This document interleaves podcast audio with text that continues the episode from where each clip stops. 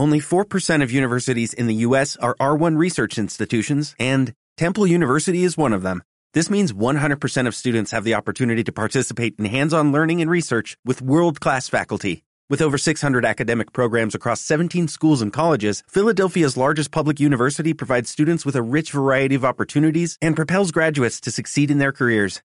Temple University. Schedule a campus tour today at admissions.temple.edu/visit. A partir de este momento, Radio Universidad de Chile da la bienvenida a La República de las Letras. Antonella Esteves, Patricio López, Alberto Mayol y Omar Sarraz los invitan a ser parte de esta nación letrada y democrática, en donde la conversación en torno a libros fundamentales es la excusa para juntarse con amigos, soñar y reflexionar sobre lo que somos y lo que podemos ser. Bienvenidos a La República de las Letras. more than 2,000 miles away. Get your kicks on Route 66. Well, it goes through St. Louis. Antes de ser emergencias médicas, las epidemias son emergencias matemáticas, porque las matemáticas no solo son la ciencia de los números, sino ante todo la ciencia de las relaciones. Describen los vínculos e intercambios entre entes diversos sin importar su naturaleza, abstrayéndolos en forma de letras, funciones, vectores, puntos y superficies. El contagio es una infección de nuestra red de relaciones. Esta semana retornamos a un viejo y querido amigo de la República de las Letras, Paolo Giordano, en tiempos de contagio, su último libro escrito ante la urgencia del coronavirus, arreciando en Italia en el lugar donde habita, en Roma. Antonella Esteves, Hola, ¿cómo están? Patricio López, Buenas noches, Alberto. ¿cómo han estado en tiempos Guardados. de contagio? Guardados, absolutamente. Pato va a la radio todos los días, pero yo creo que no salgo de mi casa ni a la esquina, literalmente ni a la esquina, hace tranquilamente dos semanas. Wow. Mira, Sí. Yo lo único que les puedo decir es que Providencia está lleno de loros. No estoy diciendo nada metafórico, ¿ah? No, es impresionante. Las copas de los árboles están llenas de loros, pero así siento. Eh, es, bien, es bien impresionante eso. Se lo cuento a ustedes que no han podido salir, digamos. Salir al Eh, mundo. Pero tú, pero yo podría salir, pues yo no estoy en cuarentena, pero Alberto está en cuarentena desde el 16 de marzo. sí, no, no, no, esto... Ahora, permítanme, aprovechemos siempre que la República de las Letras no la escucha nadie, ¿eh? Claro. para decir cosas... La escucha nuestra gente, pues, pero es otra Pero es gente. muy... Es muy Vicedecano, ¿está evidente- seguro lo que va a decir vicedecano? Oye, pero es, muy- es que es muy evidente que la selección de las comunas tiene al menos una dosis de olfatímetro, otra de arbitrariedad y un poco de datos. Porque no hay ni una razón para que este segmento específico de la comuna de Ñuñoa, que es un fragmento de la comuna, ¿ya? Sea el único lugar en Chile en el cual todo el tiempo haya habido... eh, entonces, la, la cuarentena es una locura, o sea, no, no tiene mucho sentido porque claro, uno dice, bueno, si están todos en cuarentena es lógico, si están en cuarentena, si es rotativo, o sea, si van dos semanas uno, tres semanas uno y tres semanas otro, bueno, tiene algún sentido. Pero eso no tiene ningún sentido. Aquí, en- en- aquí no hay particularmente una cantidad enorme de edificios que es un factor de riesgo, por ejemplo. O sea, las grandes concentraciones de población son un factor de riesgo. No hay una cantidad de contagio, no es la comuna con más contagio, está en la mitad de la tabla. A lo mejor por eso, porque no hay inmobiliarias poniendo presión para que se levante la cuarentena. Puede Oye, pero yo la, puede ser. yo la, la otra vez entrevisté, ya que este programa se trata de cualquier cosa menos de los libros que habitualmente... Pero es que si estamos hablando de esto, sí, en tiempos de contagio habla de la cuarentena, Claro. así que es nuestro tema hoy.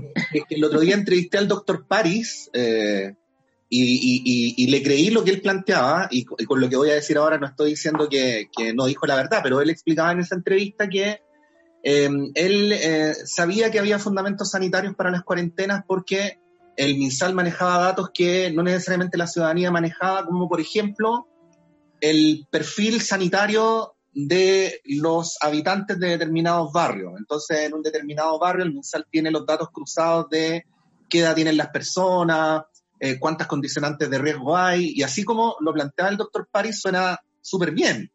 Ahora, luego, cuando te enteras que en el caso de Puente Alto, la cuarentena es de Vicuña Maquena hacia Santa Rosa, pero no de Vicuña Maquena hacia Avenida La Florida, uno se pregunta cuánta diferencia habrá en los perfiles de riesgo de, de aquí para allá y de aquí para acá. O, sea, ¿O al Avenida Mata Santiago Centro? lo que lo determina es un bandejón central.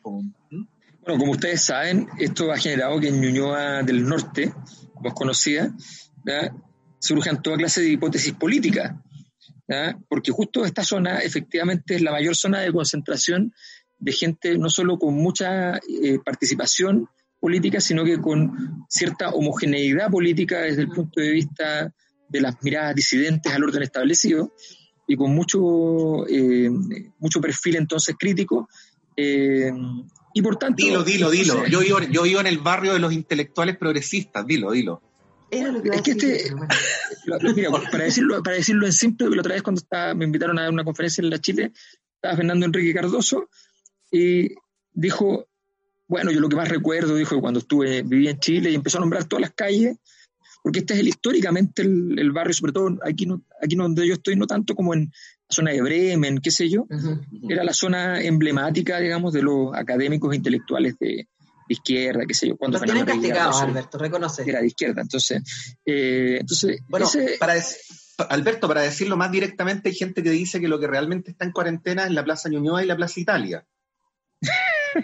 Sí, para decirlo en simple, da un poco la sensación. Pero bueno, Pero tiene que ver con. Giordano. Volvamos, volvamos al libro, tiene que ver con Giordano porque él, él escribe ¿Cuál de Giordano? esto con Giordano.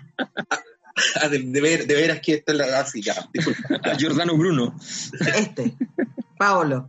Guapísimo además, joven y talentoso.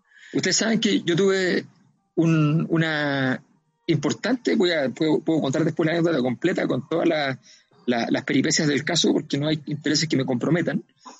Eh, con, con respecto a, a Giordano, y a pesar de todo lo que tuve que hacer para que pudiera venir a Chile, que finalmente vino y qué sé yo, no tuve ocasión de conocerlo. Así que tengo ahí la. en cambio, Marce Mercado, nuestra querida Marce Mercado, tuvo ocasión así de conocerlo, entrevistarlo, toquetearlo, o sea, se, se abocó. Maravilla. ¿Qué, qué iba a decir ahí? Pura, pura sana Tengo envidia video, porque tengo, tengo el video donde lo toquetea. Eh, es, un, es un guapo, pero además es un, es un inteligente y sabemos que es un sensible. No nos olvidemos que eh, Pablo Giordano se hizo muy famoso por un libro que hicimos acá en la República de las Letras, eh, que es La soledad de los números primos, eh, que fue un libro que lo llevó a la, a la fama eh, cuando tenía que 27, 28 años. 27 años, sí. Pero hicimos otro más. Hicimos otro más. eh, lo Hicimos del- el cuerpo humano el cuerpo humano. e hicimos también como de la casa. Como de la casa. Nos gusta, Como nos gusta. Pablo, nos gusta Pablo Giordano. Y esto que, que estamos leyendo es un ensayo cortito que él escribió eh, finales de, de febrero, principios de marzo, eh, cuando eh, es muy interesante porque él es muy consciente de que está escribiendo en un presente móvil. Siempre presente es Mm. móvil, pero especialmente en este caso él es muy consciente y él dice, en este momento está pasando esto en Italia y estas son las cifras que tenemos y esto es lo que está sucediendo, pero lo más probable es que cuando ustedes lean esto, esto no va a haber pasado y va a ser peor o va a haber cambiado esto otro. Eh, y eso yo creo que es una de las gracias de- de- del texto, que lo que hace, no sé si a ustedes les pasó, eh, eh, a mí me pareció muy bonito ver escrito conversaciones que he tenido con amigas y amigos en, esto, en este mes y medio que nosotros llevamos en cuarentena en, en Chile o en algunas zonas. eh, y que, y que han estado, ha sido parte de la conversación, ¿no? Cómo esto está cambiando eh, nuestra mirada del mundo, nuestras relaciones con otros, nuestra mirada de la política, nuestra mirada de, de sobre todo de, de cómo se nos cae el discurso del individualismo cuando estamos todos literalmente en un mismo barco que no sabemos a dónde va. Sí, yo creo que el, o sea, a, mí Giordano, el libro me pareció de encontrar con el mejor Giordano en el sentido de que sí, tengo la impresión de que Giordano lo que logra normalmente es cuando logra unir efectivamente estos dos atributos que tú señalaste, de su inteligencia, su conocimiento científico y su, y su sensibilidad artística y humana. Una persona con una sensibilidad muy, muy particular. Yo fui a una conferencia que, que- que dio cuando estuvo la última vez en Santiago y, y, realmente era muy, eh, era, era muy interesante porque era, era una conferencia que podía ser muy obvia, era sobre el año de Leonardo da Vinci, y por tanto, pucha, todos sabemos lo que... Y él empezó a decir un par de cosas que al principio a mí, en, mi ortodoxia, eh, me, me, produjeron una cierta irritación compulsiva, pero luego me di cuenta de que en realidad era correcto lo que estaba diciendo. Entonces, y eso tenía que ver con una sensibilidad que era capaz de, de, entonces salir del, del, del, marco en el cual nos encontramos. Me parece eh, encontrar el mejor de los jordanos. Yo no estoy de acuerdo en casi nada de lo que dice en el libro, debo decirlo. Eh, tengo una. En, en, mi visión estamos viviendo un apocalipsis imaginario, pero, pero, pero más allá de eso, más allá de, que, que, no lo voy a explicar ahora eso porque, porque además no quiero explicarlo, no tengo ni una gana, eh, y no tiene que ver con lo que se imaginan, o sea, no tiene que con que no, con que no sea riesgoso el bicho y qué sé yo. Eh, creo que el, que el asunto de fondo es que él logra interpretar del, modo que uno podría decir, wow, qué, qué interesante, todos estos conjuntos de decisiones y qué sé yo que se han ido tomando de salubridad, él le da una tonalidad que al mismo tiempo tiene fundamento, tiene cercanía, tiene, tiene cariño, tiene humanidad, que es como todo lo que nos falta en el fondo cuando estamos enfrente a todas estas decisiones. Entonces, de alguna manera me, sentí que era, un, era un, una gran aproximación a, a la temática. Sí, yo mm, había perdido un poco de mi cabeza las lecturas que habíamos hecho de Giordano. Tenía como recuerdos, pero así vagos de los libros. Em, y, volví a encontrarme con esto que de alguna manera ustedes ya lo dijeron, que es que, que es que da placer leer a Pablo Giordano. Eh, da placer leer lo que escribe. Eso independientemente de las ideas incluso. Eh, mm. Me acordé cuando que es una tontera, pero me acordé cuando, cuando leí por primera vez sobre héroes y tumbas y de repente pasaban 10 páginas y estaba tan asombrado con lo bien que escribía Sábato que me desconcentraba el contenido del libro y tenía que volver atrás para, para, para, para volver a eso, ¿no? Em, y, Giordano escribe, escribe muy bien, piensa muy bien además, o sea, todas estas conexiones que hace, eh, como ustedes decían, desde la sensibilidad, pasando por las matemáticas, hacen que que las ideas se elaboran de una manera muy bella y muy original. Eh, quizás algo, eh, no, no, lo dijo Lanto, pero intuí que, quiso decir, estoy hablando por ti, Antonella, así que ahora... Mansplaining, mansplaining. Absolutamente. No, no, no, de esto de, esto de, de que en momentos como este uno agradece especialmente a la, a la gente capaz de crear belleza, ¿no? Eh, incluso belleza encima eh, del temor, porque como dice Alberto, es un libro donde, donde Giordano manifiesta mucho desasosiego frente a lo que está pasando, eh, pero, pero, pero crear belleza. Eh, luego los contenidos del libro yo creo que, que están, en, como dice la Antonella, también un poquito condicionados porque esto va pasando tan rápido y se va acumulando tanta reflexión encima que mm, haber escrito algo en febrero ya está en cierta medida desfasado también. O sea, no, no, no, no me imagino que esta mm. sea una obra de Giordano destinada a la posteridad, sino que más bien va a quedar como un paréntesis de, los, de los libros urgentes, ¿no? Eh, y es cierto, porque muchas de las cosas que en febrero pueden haber sido muy, muy originales, luego las hemos ido conversando entre todos, cuando digo entre todos, digo toda la humanidad durante varias semanas, y se empiezan a hacer como más sentido común, ¿no? Eh, pero aún así, aún así, y por eso mismo, no deja de ser un placer leer cómo piensa y cómo escribe Giordano. Bueno, dejemos... Hay una cosa que es importante que, tiene que ver con, además, esta cosa pedagógica. De verdad, de todos los que han explicado la, capacidad geométrica de crecimiento de los casos y las problemáticas que ello implica, yo creo que indudablemente de lo que he visto, leído, escuchado, en fin, Giordano es lejos el mejor. O sea, realmente la explicación es, es formidable. Es muy clarita, es muy clarita por si se lo pierden. Estamos hablando del libro en tiempos de contagio. ¿Les parece si vamos, si vamos a tu tema, Alberto?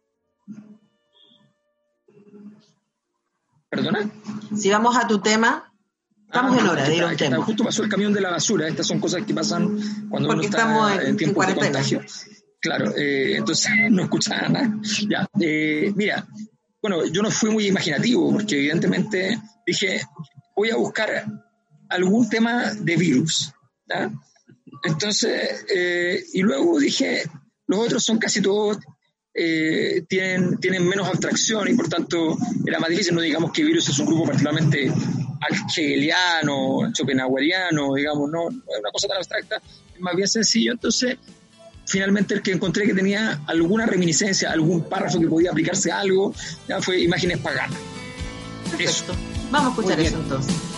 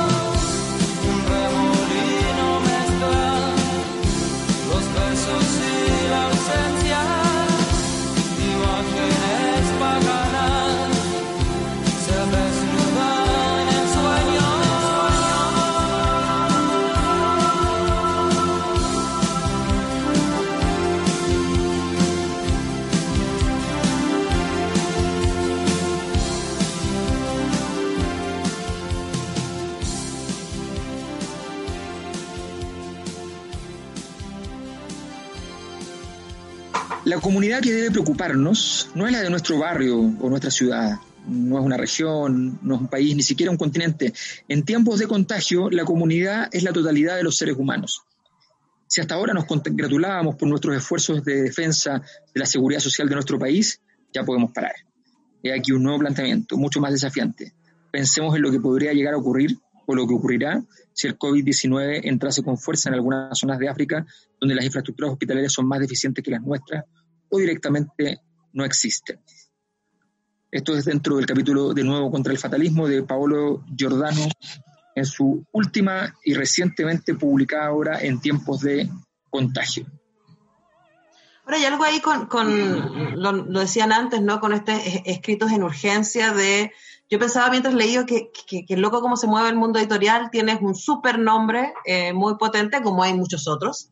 En este caso, yo creo que una de las gracias que tiene Giordano para hablar del de, coronavirus es que él es científico, él es físico, pero, pero como decía Alberto antes, él hace una introducción súper clara de eh, cómo se está expandiendo el virus y cuál por qué se toman las medidas que se toman, el aislamiento social, etcétera, y al mismo tiempo con una sensibilidad que fue lo que por lo menos yo más le agradecí eh, al libro, ¿no? No solamente por la manera que, dice Pato de, de, generar belleza, sino por exponerse y, y ponerle nombre quizá algunos miedos que no sé si a ustedes les pasa, pero de repente uno ni siquiera quiere hablar de eso, ni siquiera quiere verbalizar eh, algunas cosas que él dice. Voy a leer un pequeño párrafo que dice, ayer fui a una cena con amigos, es la última, me dije. En cuanto sobrepasemos los 2.000 afectados, empieza, empiezo la cuarentena. Al entrar no besé a nadie, lo que les molestó un poco. O mejor dicho, se quedaron perplejos, por lo visto. La epidemia me ha afectado más de la cuenta. Como buen hipocondriaco, de tarde en tarde le pido a mi mujer que me tome la temperatura pero eso es harina de otro costal. No tengo miedo de caer enfermo. ¿Y de qué tengo miedo?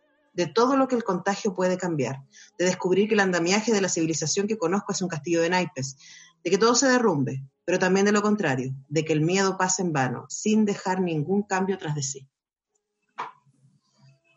Yo lo tengo sí, pues que ese, ese es el, ese es el, el, dilema, el dilema clave de momentos como este, donde uno dice, bueno, pero esto es esto es todo, esto es nada, y si es, y si es algo entre medio, que sea una buena mezcla, que no sea la mezcla de lo malo por un lado y de lo malo por el otro. Entonces, eh, es, bien, es bien potente eh, esa dimensión, esa dimensión donde en el fondo nos preguntamos si acaso va a haber alguna clase de, que yo tengo no, no, tengo ninguna duda eh, de que no, digamos, pero uno siempre espera que no va a cambiar nada. Alguna, hay, algo, no, que hay alguna clase de aprendizaje en el fondo, que hay alguna clase...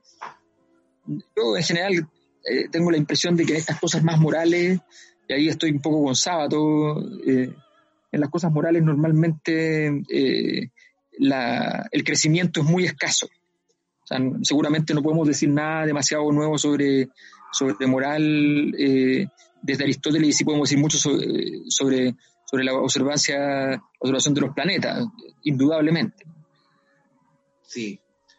Sí, yo no, yo no creo que la, que la especie humana tenga tampoco una, una evolución muy notoria después de esto. A mí me parece que en estas circunstancias efectivamente estamos todos más frágiles, eh, pero los seres humanos se comportan más o menos parecidos. De hecho, en la medida que pasan las semanas, yo tiendo a volverme más y más pesimista porque porque veo cómo, cómo se despide gente, veo cómo lo empieza a pasar mal la gente más pobre, eh, veo cómo lo, lo, pasan especialmente mal los migrantes, eh, veo cómo la ley de protección al empleo le permite a los grandes empresarios mantener a salvo su, más o menos, ¿no? Eh, su patrimonio.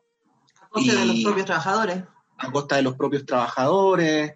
Entonces, yo, así como, como tengo recuerdos de niño de la crisis del 82, eh, creo que esto va a ser eh, funesto fundamentalmente para los sectores populares más que para otros, ¿no? Entonces también es complicado, eh, me ponía en el lugar de Jordano, ¿ah? y, y, siendo Italia un país mucho más eh, equitativo que el nuestro.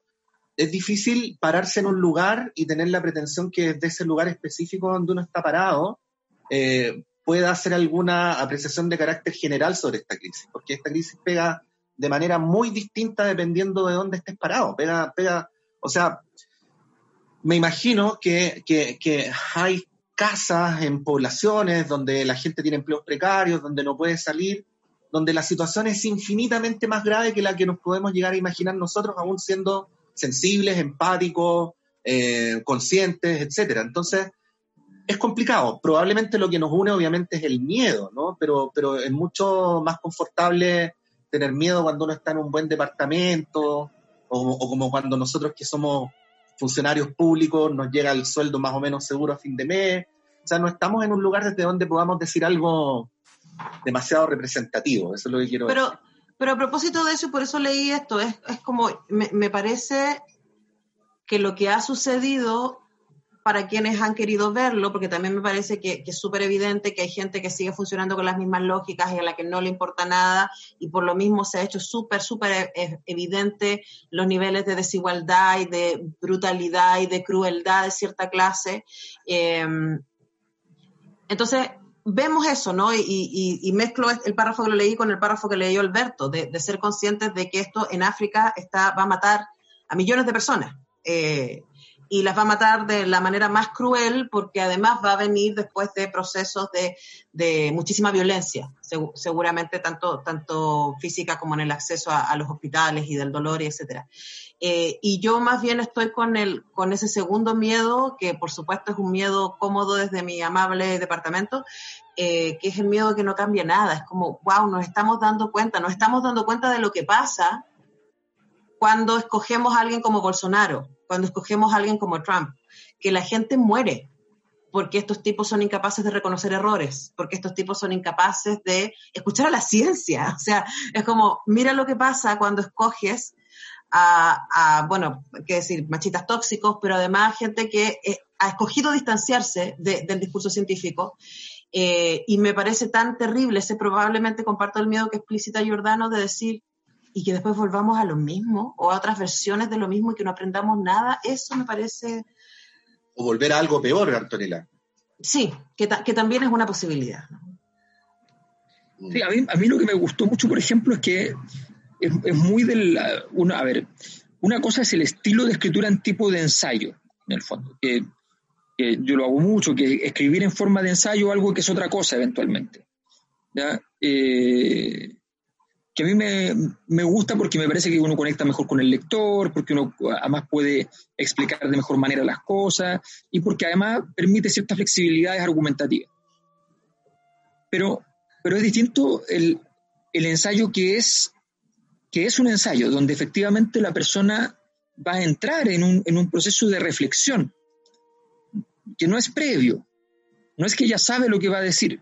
Mi impresión con esto, en esto, habiéndolo, habiendo visto un par de actividades de él personalmente, me dio la, impresión de que efectivamente la sensibilidad que él demuestra es una sensibilidad completamente, completamente real, que es una persona muy cariñosa, muy, muy gentil. Bueno, hay- además hubo gestos que hizo para, para esta avenida a Chile última que, que, que fueron bien, bien inauditos, por de pronto, por de pronto no cobrar, por de pronto. O sea, entonces, eh, eh, bueno, pero, y además venir en, en época de vacaciones, él tenía, le tocaban sus vacaciones ya, eh, en fin, entonces, eh, me, me parece que, pero me da la impresión de que de alguna manera este no es un libro donde, porque además es evidente por el tema, qué sé yo, él, él es físico, tampoco es biólogo, no es que el editor lo fue a buscar y le dijo, oye, el momento, ah, escríbete algo Sácate un rápido, bestseller. sácate un bestseller, claro, qué sé yo.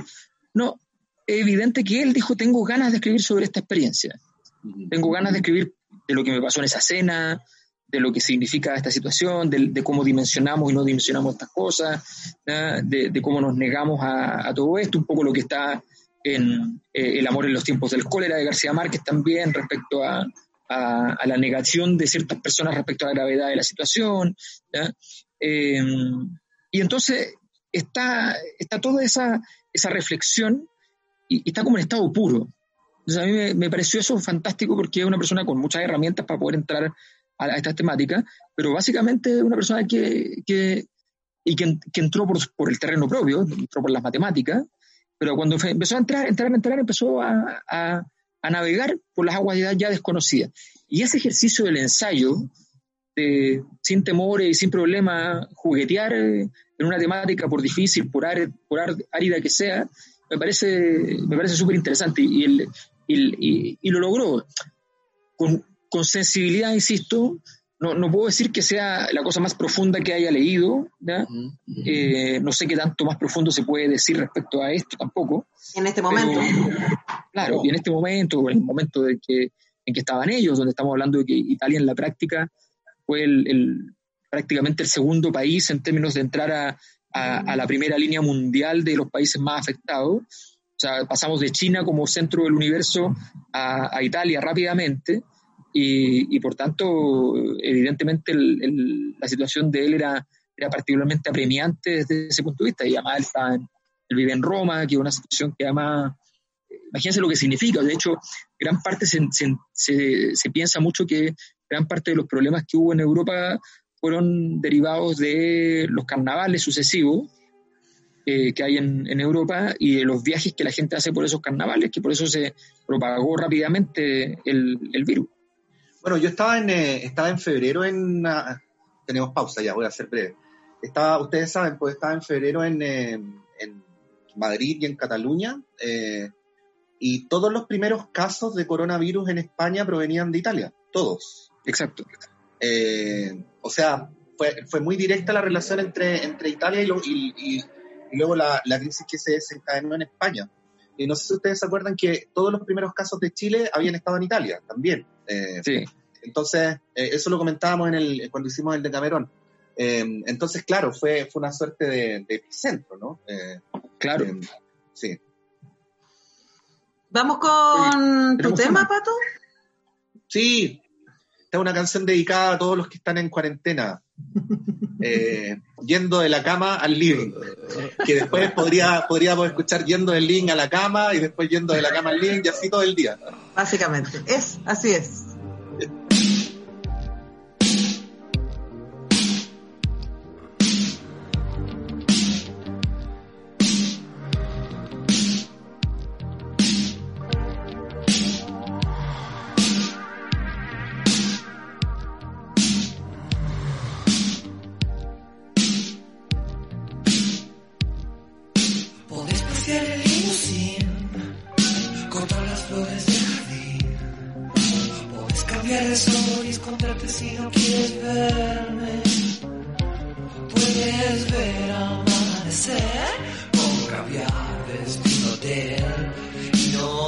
Tienes un poquito de amor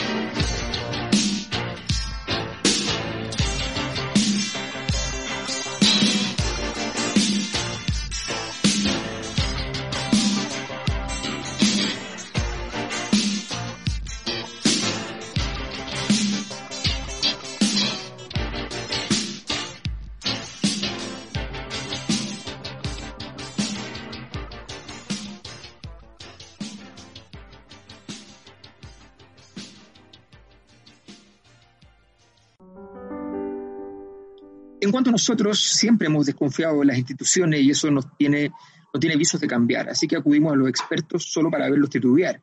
Ante la desconfianza, todo el mundo suele equivocarse más y esto último abona la desconfianza. El virus ha puesto de manifiesto este círculo vicioso, una espiral de recelo que surge prácticamente cada vez que la ciencia se inmiscuye en nuestra cotidianidad. En esa espiral, y no los números, es esa espiral, perdón, y no los números la causante del pánico. Después de todo, el pánico es una invención circular del dios Pan, quien a veces profería tales gritos que se asustaba de su propia voz e intentaba huir aterrorizado de sí mismo. Paolo Giordano, en tiempos de contagio, su último libro dedicado al COVID-19, más conocido mundialmente como el coronavirus. Interesante porque estaba tratando de, de- de tomarle el, el pulso a nuestra conversa, que en general suele ser bastante más chistosa y juguetona.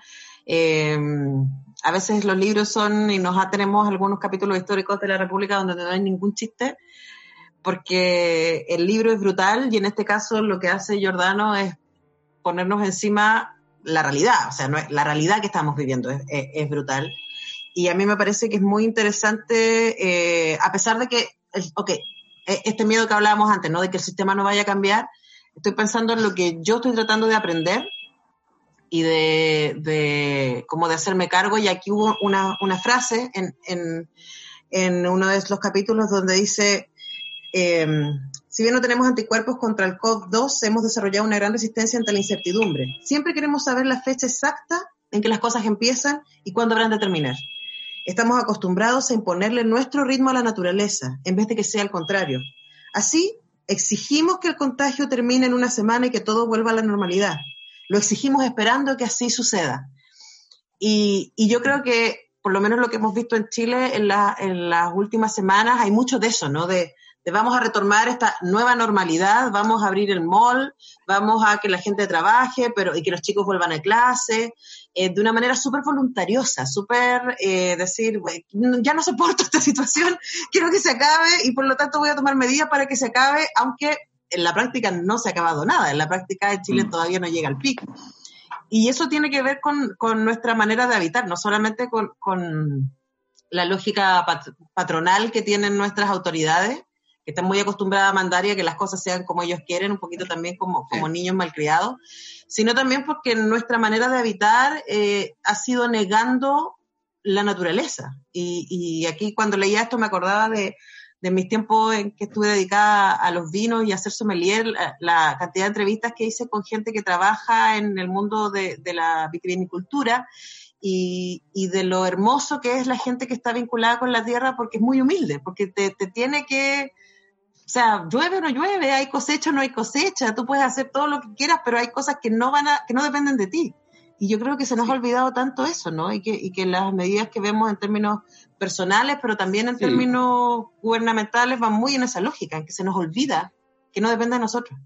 Sí, Y, bueno, a ahí, propósito de eso, ¿sí? fíjate que hay una cosa que, que, que es bien llamativa, porque tú decías, ¿cuánto podremos cambiar? O decía Giordano, ¿cuánto podremos cambiar en este ciclo? Hay una cosa que es evidente que no hemos cambiado, y es que el- yo hablaba con, un, con el, el- el pediatra de, de mis hijos, eh, es, es virólogo, y es un gran virólogo chileno, muy, muy conocido en ese ámbito, qué sé yo. Y para ciertas cosas es bien exagerado, o sea, de repente uno le pregunta, oye, me gustaría ir a tal parte, ah, tienes demasiados años para ir después cuando sean más grandes los niños, no vaya, y no se te ocurra. ¿Ya? Listo, y se acabó la cuestión, y, y- y no me hables más de eso. Eh, y hay otras cosas nada que ver, es súper tranquilo. Entonces, le empezamos a preguntar desde el primer día estas cosas, qué y nos decía, mire, lo único que está claro es que nunca en la historia la humanidad le ha ganado un virus. Nunca. Entonces, la pregunta es, ¿qué se hace? Porque es muy interesante porque la respuesta que ha tenido la humanidad ahora ha sido una respuesta inédita. En esta ocasión ha dicho, dado que no podemos vencerlo, ¿ya? Eh, entonces sacrificamos toda la normalidad. La mayor parte de las veces lo que la humanidad hizo fue decir, eh, digo la humanidad, podría decir que son las élites eh, políticas o económicas, o no, o tal vez les ocurrió, da lo mismo, porque no lo sabemos estrictamente, pero lo interesante es que las otras veces, eso sí lo sabemos, eh, normalmente dijimos, bueno, no tenemos alternativa porque efectivamente esto va a ser algo que no, no, no hay manera de, enfrentarlo. Entonces, el, es el gran, la, la, gran pregunta es, ¿por qué hoy nos planteamos la, la necesidad de, dada la problemática, de abordarla de esta manera, que es eh, eliminando las probabilidades de que nosotros, como dice Giordano, como bolitas en el, en el piso, empecemos a chocar unos con otros y nos empecemos a contagiar. Ese, esa es la gran pregunta que uno, que uno puede hacerse eh, y que tiene explicaciones, eh, algunas y otras no, porque estamos hablando de que pase lo que pase, y esto es una cosa bien abrumadora para la, cantidad de información que se da sobre esto, pase lo que pase, si uno mira los datos de las muertes a nivel mundial, pase lo que pase, esta, este virus no, va, no solo no va a ser eh, ni de cerca el más importante de la historia de los virus eh, y las pestes en términos de muertos, sino que ni siquiera va a mover demasiado la aguja desde el punto de vista de las muertes del año a nivel global. O sea, no, no, va a ser una variable demasiado relevante. Pase lo que pase, eh, nos volviéramos todos locos y salíamos a la calle casi enloquecidos, eh, para con, ganas de contagiarnos, probablemente no llegaríamos a eso porque los, los, los, números son, son bien distintos. Pero sin embargo, hay algo que nos está pasando que tiene que ver con muchas cosas potencialmente, y no sabemos cuáles, que, que, nos ha hecho derivar en esta, en esta reflexión, o tal vez, queriendo pensar, pensarlo bien, eh, somos la primera generación en la historia que se toma una situación de esta naturaleza en serio, o la primera que tal vez siente, que cree tener las herramientas para derrotar un virus. Cosa que, insisto, según este médico, nunca ha ocurrido. Oye, yo quería, quería volver a, a algo que comentábamos antes, porque eh, no quiero ser descortés con Giordano, ¿eh? porque en una, en una parte del, del, programa nos fuimos en una, en una ola más o menos pesimista. Eh, por lo menos, por lo menos Alberto y yo, Lanto era, era más optimista o al menos más expectante respecto al punto. Y es cierto, hay que tener cuidado con el, con el pesimismo, ¿no? O sea, yo, eh, yo soy de, así como de los que piensa como sábado que un pesimista es un optimista caído en desgracia, ¿no? Pero, pero también es cierto que el, pesimismo vive, vive a veces bastante cerca del cinismo, ¿no? Entonces, eh, a veces el nombre de un argumento de carácter pesimista no puede decir, bueno, eh, si igual va a morir harta gente, o bueno, si se sabe que cuando hay crisis económica la pagan los pobres, ¿no? Y, que, y que ese maridaje eh, insano entre pesimismo y cinismo haga que nos crucemos de brazos, ¿no? Eh, y en ese sentido creo que, creo que igual, aunque yo no, no, no sea tan optimista, eh, es muy valioso que Jordano haga ese énfasis, ¿no? O, esa, o, o haga, haga tanto hincapié en esa idea de que esta crisis nos está demostrando que no estamos solos, que somos parte de una comunidad, que no solamente somos parte de una comunidad, sino que somos parte de una especie, eh, que tenemos que pensarnos como parte de y no autorreferidamente. Eh, y yo creo que efectivamente esas son ideas que han, eh, o sentimientos que han aparecido en muchas personas durante este tiempo. Eh, obviamente está la pregunta de si eso va a pervivir cuando esto termine, o si cuando esto termine lo que vamos a hacer es irnos a una orgía a la plaza, ¿no? Así como termina la, la, la, película El perfume, ¿no? El libro El perfume de... Eh, pero, pero, pero, pero al menos como idea es valiosa, ¿no? Es valiosa y yo creo que, que hay que acoger a aquella gente que está tratando también de, de, de pensar en un, en un, futuro optimista, porque eso moviliza, al fin y al cabo, ¿no? El, el optimismo moviliza más que el pesimismo. La gente no que tiene si fe en el él tiempo. Es optimista, más bien él, él como que, perdón, no te escuché Alberto, ¿qué? La gente que tiene fe en el tiempo. Ay, la gente de Clepsidra. Hoy tenemos que saludar a Clepsidra. Estamos, estamos en el tercer bloque y Clepsidra sigue funcionando, eh, en, haciendo envíos. Eh, en clepsidra.cl sí. pueden mirar el catálogo, por supuesto pueden seguirles en sus redes sociales, no les pueden visitar todavía, pero están ahí funcionales y, eh, como ha dicho Pato antes, hay que apoyar a nuestras librerías favoritas y a, a los, los, poetas como Omar Serrat que están ahí sosteniendo un barco increíble. El día de hoy yo no entiendo por qué Omar Serrat no participa de este programa. Yo quiero aclarar que le hemos rogado ¿eh? que le hemos rogado. esté y en un acto de divismo impropio de él se hace rogar, se niega, eh, pero en fin, sí. volverá, volverá. Volverá, por supuesto que volverá.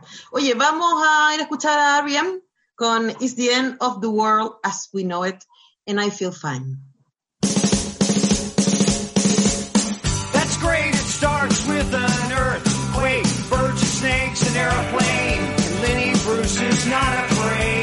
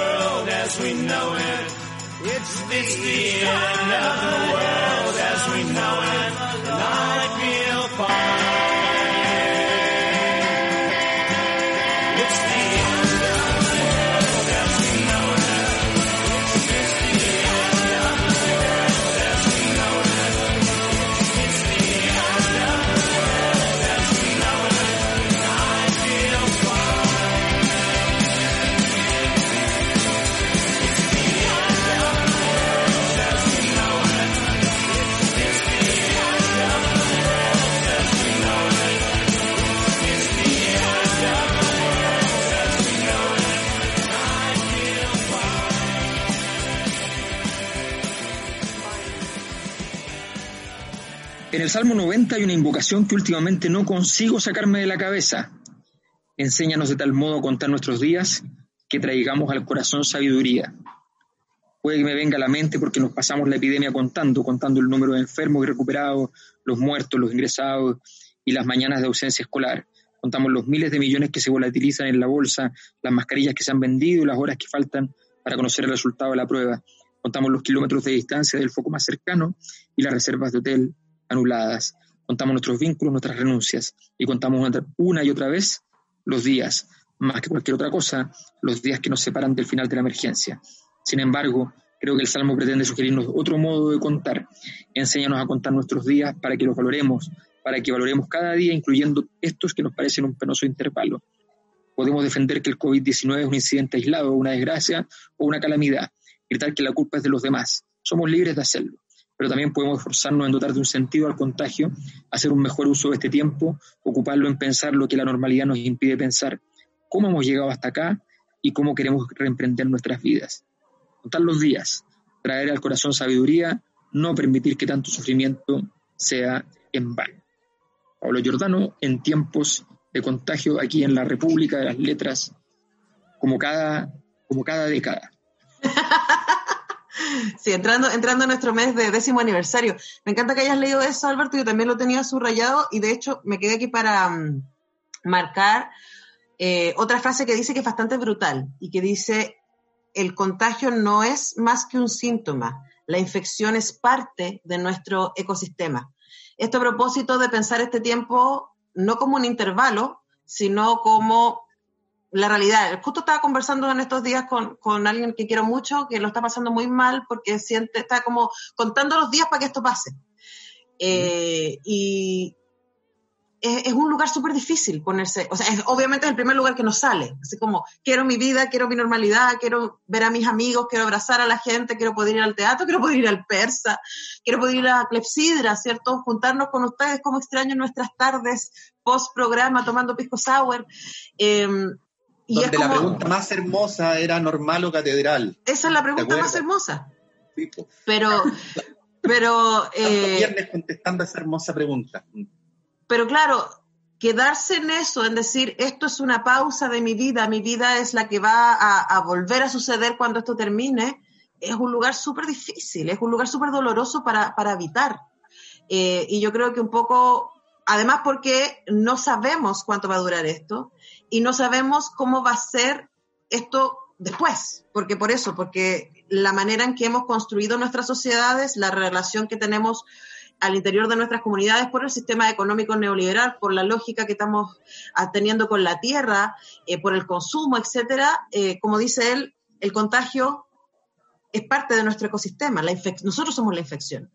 Entonces, pensando en eso, decir, chuta, esto es, nuestra vida es esto es esto hoy día y es esto no sé por cuánto tiempo. Entonces, la, idea de darle sentido a este presente en vez de estar expectantemente esperando que esto se termine eh, es un desafío interesante. Que estamos viviendo, ¿no? Que este no es un paréntesis, que esta también es parte de nuestra vida. Eh, es difícil reconciliarse con esa idea, pero es la más sana, ¿no? sí. sí. yo creo eh, que, que, ese tema del. o sea, yo pensaba el otro día, estamos bueno, escuché el otro día un informe, por ejemplo, de, la empresa farmacéutica Pfizer. Entonces ellos, en su reporte anual, decían que estaban preparándose, en vez de decir estamos próximos a tener la vacuna, lo que decían era otra cosa. Decían, estamos, estamos eh, próximos, estamos preparándonos para estar el, durante el próximo año repartiendo miles de millones de vacunas por todo el mundo. Ese era su, discurso, su, épica. Y yo pensaba, ok, vendrá ese momento, aparecerá ese día en que aparezca la vacuna. Y se repartirán primero 100 millones, o 500 millones, después 800 millones, que se distribuirán con algún criterio. Probablemente un poquito de política, pero fundamentalmente económico. Seguramente la vacuna va a partir costando 25 dólares y terminará costando 12. ¿ya? Eh, en cualquiera de los casos, para la cantidad de gente que se va a vacunar, es una locura de dinero. Eh, pero con 25 o con 12 hay un porcentaje enorme de la población del mundo que sencillamente no puede vacunarse y que va a depender eh, naturalmente de, sus estados. Eh, y los estados normalmente en estas cosas saben hacer como que lo hacen y no lo, no lo hacen. ¿Eh? por estas políticas de austeridad, por un conjunto. Entonces nos enfrentamos a toda una historia donde, van a, donde, donde los niveles de los, ejemplos más, más acuciantes de exclusión van a empezar a aparecer por todas partes.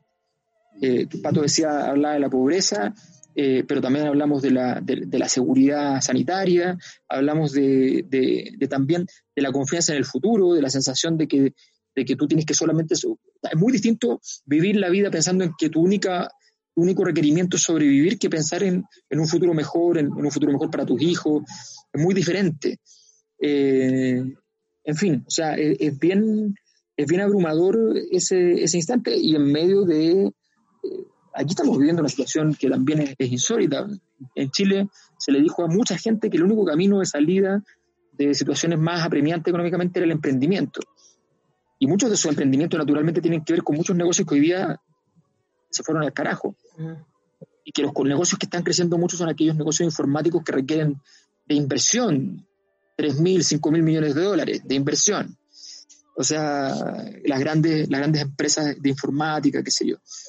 Bueno, la verdad es que estamos viviendo una situación donde, donde la desigualdad, la pobreza, en fin, todo eso que estábamos buscando resolver va a estar en, en un nivel altísimo. Entonces, nos vamos a enfrentar a un desafío de, de, de marca mayor y yo creo que no, eh, de alguna manera todos efectivamente le queremos quitar el bulto a esa tremenda noticia, muy mala. Sí, sí.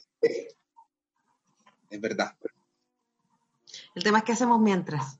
Yo creo que, que quizás esa es la pregunta con, con, la que nos quedamos. Claro, eh, eh, a mí me parece que es un privilegio poder hacer esto que estamos haciendo. Eh, o sea, siempre me ha parecido un privilegio ser la República, siempre me ha parecido un privilegio poder encontrarme con ustedes y con Omar. Eh, y, y, me parece una locura que, que, haya gente que se sienta acompañada por esto eh, y, poder tener gente con la que pensarte, poder tener acceso a libros, poder tener tiempo. Eh, para, para pensarte en esta y sentirte un poco acompañado en esta situación tan, abrumadoramente angustiante, que, que, es la que estamos viviendo, y quizás yo me quedaría con eso con el libro de Giordano, porque me sentía acompañada, no sé si a ustedes les pasó, me sentía acompañada sí. en, en, en, mis preguntas. Sí. Y, y, eso, eso ya es, es algo, no sé, es, es, difícil, pero es algo. Sí. Sí. Hay que, hay que seguir leyendo hay que seguir acompañando. Bueno, semana ya tenemos, y, como, ya y, como tú lo, y, como, y, como tú lo, decías, Antonella, eh, dar gracias por tener este gusto, porque uno podría no tenerlo y podrías tener igual 100 libros en tu casa, y, pero, pero gracias a quienes nos transmitieron ese gusto, porque porque hacen que nos sintamos menos solos en esta circunstancia. Absolutamente, absolutamente. O sea, que, que, que bueno que uno pueda leer y, y viajar con los libros y ir a otros lugares. Sí, la próxima semana vamos a estar leyendo eh, Las cosas que perdimos en el fuego de Mariana Enríquez. Por ahí si lo, lo quieren buscar. De Mariana. Enríquez, que es una escritora argentina muy renombrada, que yo hace mucho rato tengo ganas de leer, así que lo estoy poniendo como excusa para que la lea. Excelente. Y después Excelente. volvemos a sábado. Es un compromiso que tenemos es con como como cuando estás en un asado y se te, se te cuela la salchicha por entre medio de la rejilla y se cae al... Esa es una de las cosas que perdimos en el fuego, ¿sí o no, Alberto? ejemplo, esa es las cosas que perdimos en el fuego. Pero a veces las recuperamos y queda, queda rostizada. Claro. Bueno, la otra vez me, no sé qué, qué salchichas compré y se incendiaron. No sé si eran de plástico, no tengo idea, se incendiaban, pero fuertemente. Y, y tuve, y, pero me las tuve que comer igual porque eran así que, incendiarias. Incendiarias. Bueno, eh, familia, gusto nos verles. Nos vamos despidiendo. Gracias a Cristiano Teiza por poner esto en YouTube. Eh, gracias a toda la gente que nos escucha y que nos ve. Ah, y... yo, yo, ojalá, yo ojalá no, no quede mentiroso, pero es probable que en este momento este programa esté siendo transmitido por el Facebook Live de la radio. Es probable. Esperemos, ahí les vamos a ir contando. Sí. Antes, después, ¿Ya? la gracia del tiempo. en el tiempo. Ya, nos vemos. Chaito. Ok, nos vemos. Chao, chao. Antonella Esteves, Patricio López y Alberto Mayol y su República de las Letras regresan la próxima semana con un nuevo libro y nuevas conversaciones. Los esperamos.